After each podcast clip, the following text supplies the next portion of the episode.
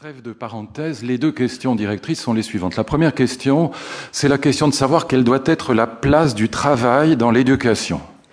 Quelle place faut-il réserver au travail dans l'éducation? Est-ce que, par exemple, on pourrait imaginer, comme on le fait déjà au XVIIIe siècle, un certain nombre de disciples de Rousseau, par exemple, au XVIIIe siècle, ont déjà cette idée, imaginent déjà la chose suivante, c'est qu'on pourrait remplacer le travail par le jeu, une éducation par le jeu. Par exemple, on pourrait remplacer les mathématiques, qui sont une discipline extrêmement difficile, fastidieuse, pour certains en tout cas, pour ceux qui ne sont pas spécialement doués pour les maths, c'est fastidieux, les maths, et c'est pénible. Eh bien, on pourrait remplacer, ainsi pensent déjà un certain nombre de pédagogues modernistes au XVIIIe siècle, l'apprentissage des mathématiques par le jeu d'échecs, ou par le jeu de Go, ou par le whist, ou par le bridge. Après tout, sont des activités pleines d'intelligence et qui seraient, disent-ils, aussi formatrices que euh, l'apprentissage des mathématiques à proprement parler. Et plus généralement, encore une fois, est-ce qu'on ne pourrait pas remplacer l'éducation par le travail, tripalium, vous connaissez tous l'étymologie du mot travail, tripalium, qui est un, un instrument de torture à trois pieds, est-ce qu'on ne pourrait pas remplacer le travail par une éducation ludique, une éducation par le jeu?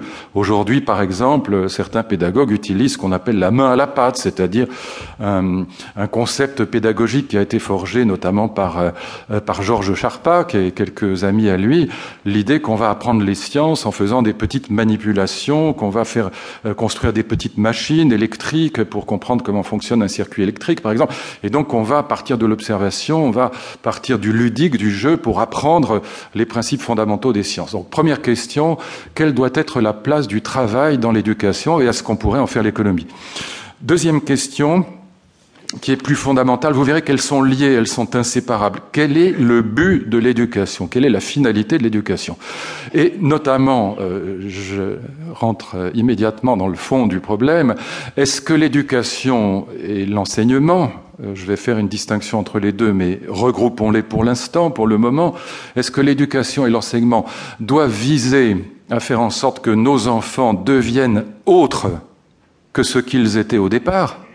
Est-ce qu'il s'agit, au sens étymologique du terme, de les aliéner, de les rendre autres, de les faire passer d'un degré n à un degré n plus 1 Est-ce qu'il s'agit de les élever en ce sens-là l'enfant étant un élève dans le cadre du système scolaire, est-ce qu'il s'agit donc de rendre les enfants autres qu'ils n'étaient au départ, ou est-ce qu'il s'agit plutôt d'épanouir leur personnalité avec un thème à la fois nietzschéen et freudien qui revient dans la pédagogie moderne Est-ce qu'il s'agit de devenir ce que nous sommes déjà au départ? Deviens ce que tu es Deviens autre ou deviens ce que tu es, ça n'est pas la même chose.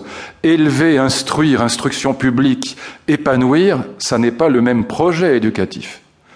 Alors, quel est le bon projet éducatif? Est-ce que c'est les deux? Mais dans quelle proportion Est-ce qu'on veut élever nos enfants pour les rendre autres? Est-ce qu'on veut qu'ils soient épanouis et qu'ils deviennent eux-mêmes?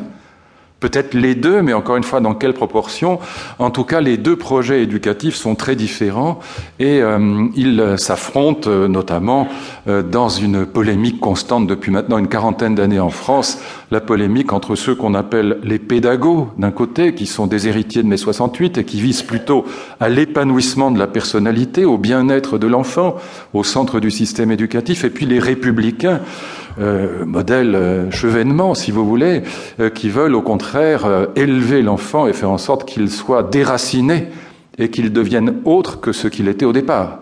C'est le thème du grand livre de Maurice Barrès, dont je vous parlerai tout à l'heure, Les Déracinés, un livre magnifique, écrit avant que l'affaire Dreyfus euh, n'existe véritablement. En 97, euh, l'affaire Dreyfus à proprement parler va se déclencher un peu après, même si euh, Dreyfus lui-même est condamné avant.